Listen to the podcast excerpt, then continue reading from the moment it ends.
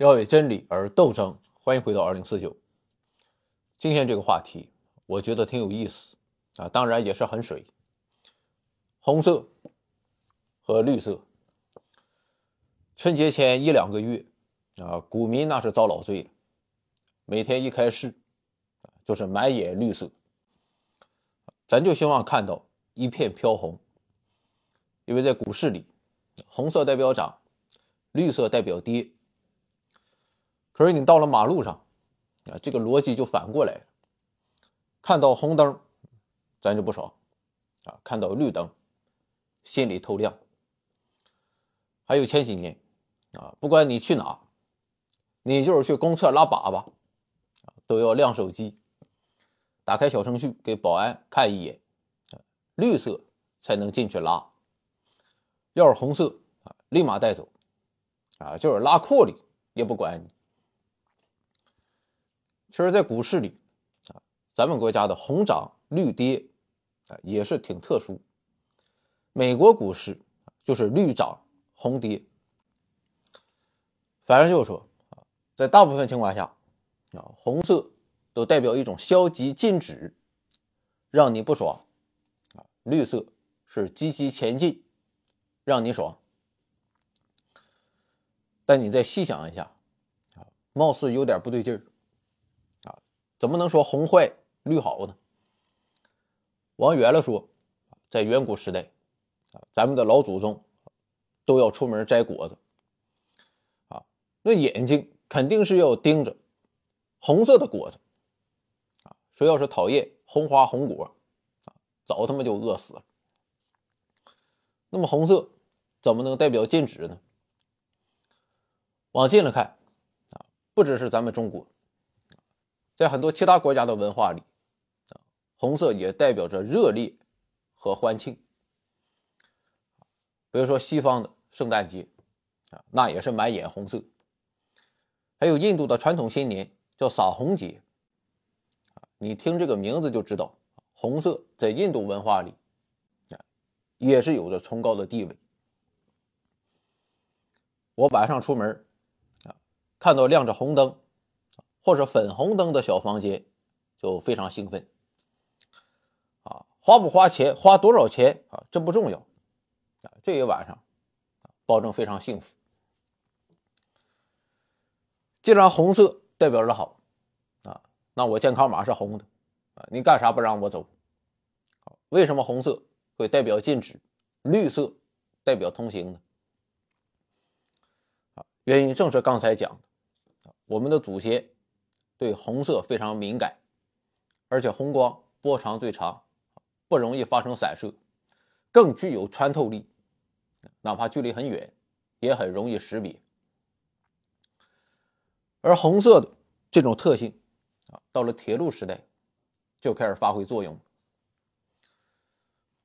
十九世纪中期，作为工业革命发源地的英国啊，最早出现了完善的铁路系统。啊，那你想一下，万一铁路出了状况，啊，火车司机他啥也不知道，啊，还在那开车，怎么办呢？这个时候，地面工作人员啊就会竖起一面红旗，啊，告知司机立马停车。那你可能会问，啊，凭啥英国人选择红色来代表禁止，用红色代表通行，啊，这就不行吗？答案很简单啊，如果铁路是畅通的，啊，你根本不用挂任何信号旗，只有出了问题走不了了，啊，我再临时挂一面红旗，啊，要是红色代表通行，啊，那不毁了吗？那需要沿着整条铁路线，啊，到处插满红旗，火车司机一看，啊，这他妈是发生革命了。后来信号旗啊，又进一步演化成了机械的信号板，啊，其实就是一块红色的板子。没有问题的时候，信号板就是收起的状态。要是禁止通行，啊，我再把板子给立起来。要是遇到复杂天气，啊，这块信号板还会向下倾斜四十五度，啊，告诉司机你可以通行。但是要减速慢行。但不管是信号旗啊还是信号板啊，都有一个问题啊，到了晚上啊你就看不到，所以再发展就出现了红灯，也很粗糙就是在白灯上面加一个红色的灯罩啊，那妥了，咱这一下就有了两个灯，没有问题亮白灯，有了问题就亮红灯。那么小心通行该怎么办呢？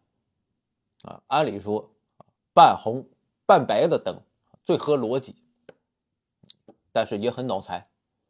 最后英国人选择了绿灯，啊，当然也和红灯一样，啊，就是给白灯加一个绿色的灯罩。铁路的这套东西，很快就被马路借鉴过去了，也是红灯禁止通行，绿灯。小心通行，但是最早的马路啊没有白灯，还是刚才那个道理，什么灯都不亮，啊，自然就是可以正常通行的。比英国稍晚啊，法国也出现了类似的交通信号灯，但是法国还不一样，它是亮白灯和红灯，啊，分别代表通行和禁止，代表小心通行的绿灯。法国没有采用，啊，这也很现实。你要么走啊，要么停。你告诉人家小心点谁他妈听你？啊，那索性我就不用了。至于我们今天熟悉的啊红绿黄三色交通灯，啊，最早是在一九二零年出现在美国的汽车城底特律，啊，基本法就和今天一样。红灯停，绿灯行，黄灯亮了，等一等。不过美国毕竟是一个大国，所以在早期啊，美国各地啊虽然也上了交通灯，但是各家有各家的颜色。但是底特律作为汽车城，毕竟影响太大，所以几年之后，整个美国的交通灯也就统一了。而在二战之后啊，因为美国巨大的国际影响力。红绿黄三色灯进一步成为了国际范式，可以说就是从此开始，红色代表禁止的意思被进一步强化，而绿色就带上畅通无阻的含义，并在各个领域得到了广泛的应用，直到今天。好了啊，再讲回股市啊，我们国家。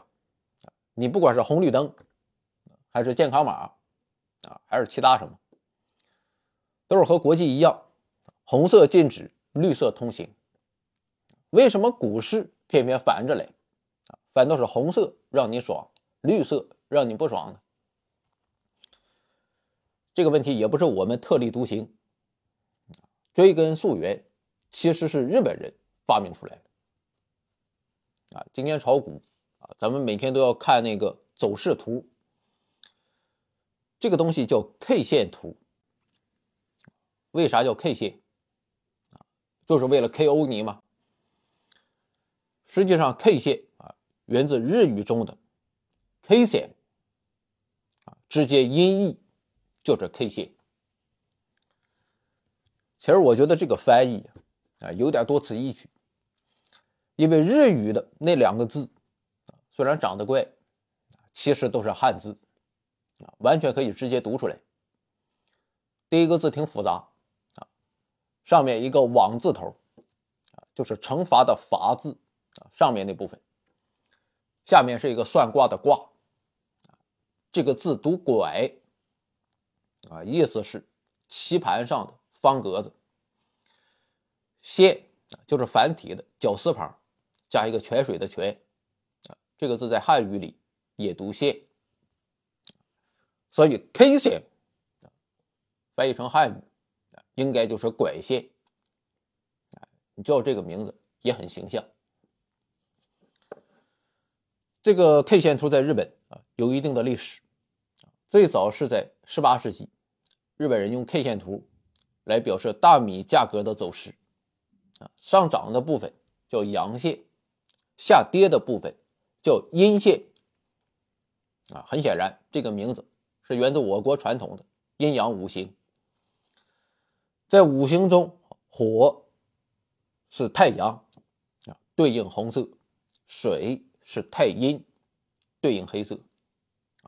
所以在最原版的 K 线图中，表示上涨的阳线是红色，表示下跌的阴线就是黑色。后来股票传到了日本。这个东西也要跟踪记录涨跌情况，那么顺理成章的，K 线图就被股市用了起来。不过在很长一段时间中啊，K 线图并没有走出日本，直到上世纪八九十年代啊，日本经济腾飞，啊，欧美国家这才注意到，啊，你日本人搞的这个东西呀，啊，excited，啊，就这样。被视作东方智慧的 K 线图，在西方国家迅速普及。不过西方人那还是要给他改造一下，他们没有阴阳五行这套观念，红涨黑跌，他看着别扭。但是他们用红绿灯的时间非常长，所以就改成了绿涨红跌。欧美这边啊，与改造。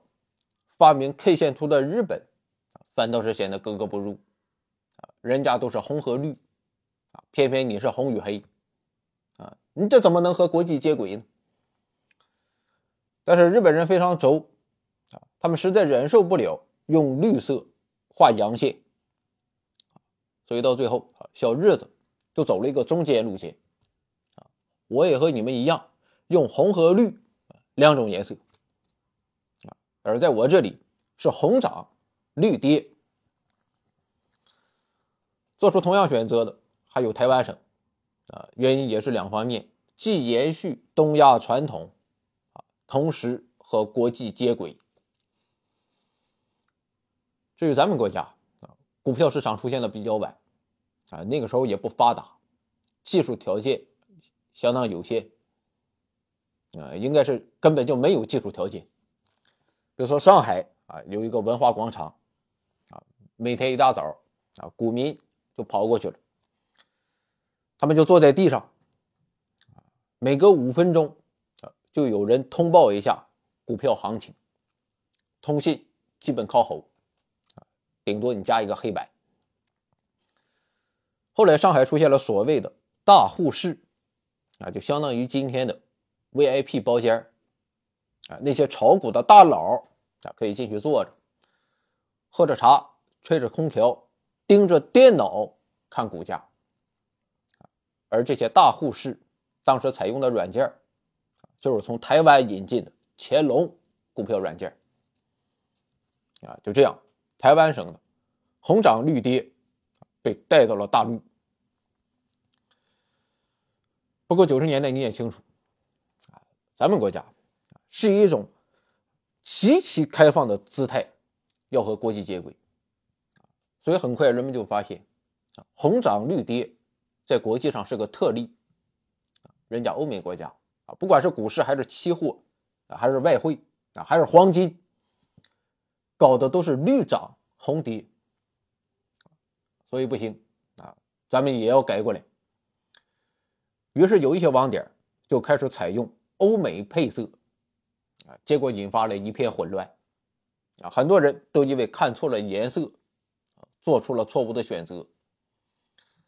当时的股市啊，还挺讲逻辑，要是买错了，真是他妈生气，啊，它不像是今天，如果操作错了，啊，认为自己判断错了，啊，倒是有可能起到积极作用。因为混乱总是发生。一九九四年九月份，啊有报纸还登出一篇文章，啊叫“荧屏股市乱开红绿灯”。反正是到最后，啊，咱们还是用回了红涨绿跌，再也没有改。而放眼全世界，啊，不管是涨是跌，啊，大部分国家的股市啊都是红和绿两种颜色，啊，当然也有例外，啊，比如说韩国。它是红涨蓝跌，啊，挺有个性。但归根结底啊，也是阴阳五行思想啊。你看韩国国旗，一半红，一半蓝，所以韩国人对阴阳的理解就是红阳蓝阴。俄罗斯也是个例外啊，它是白涨蓝跌，应该也是跟着国旗的颜色走。还有人说，当年的俄罗斯，它是特意避开了红色，因为红色。代表苏联，要我说，俄罗斯啊，有点反应过激了。社会主义国家啊，也是可以搞股票的，啊，搞得好就继续搞，搞不好可以关了嘛。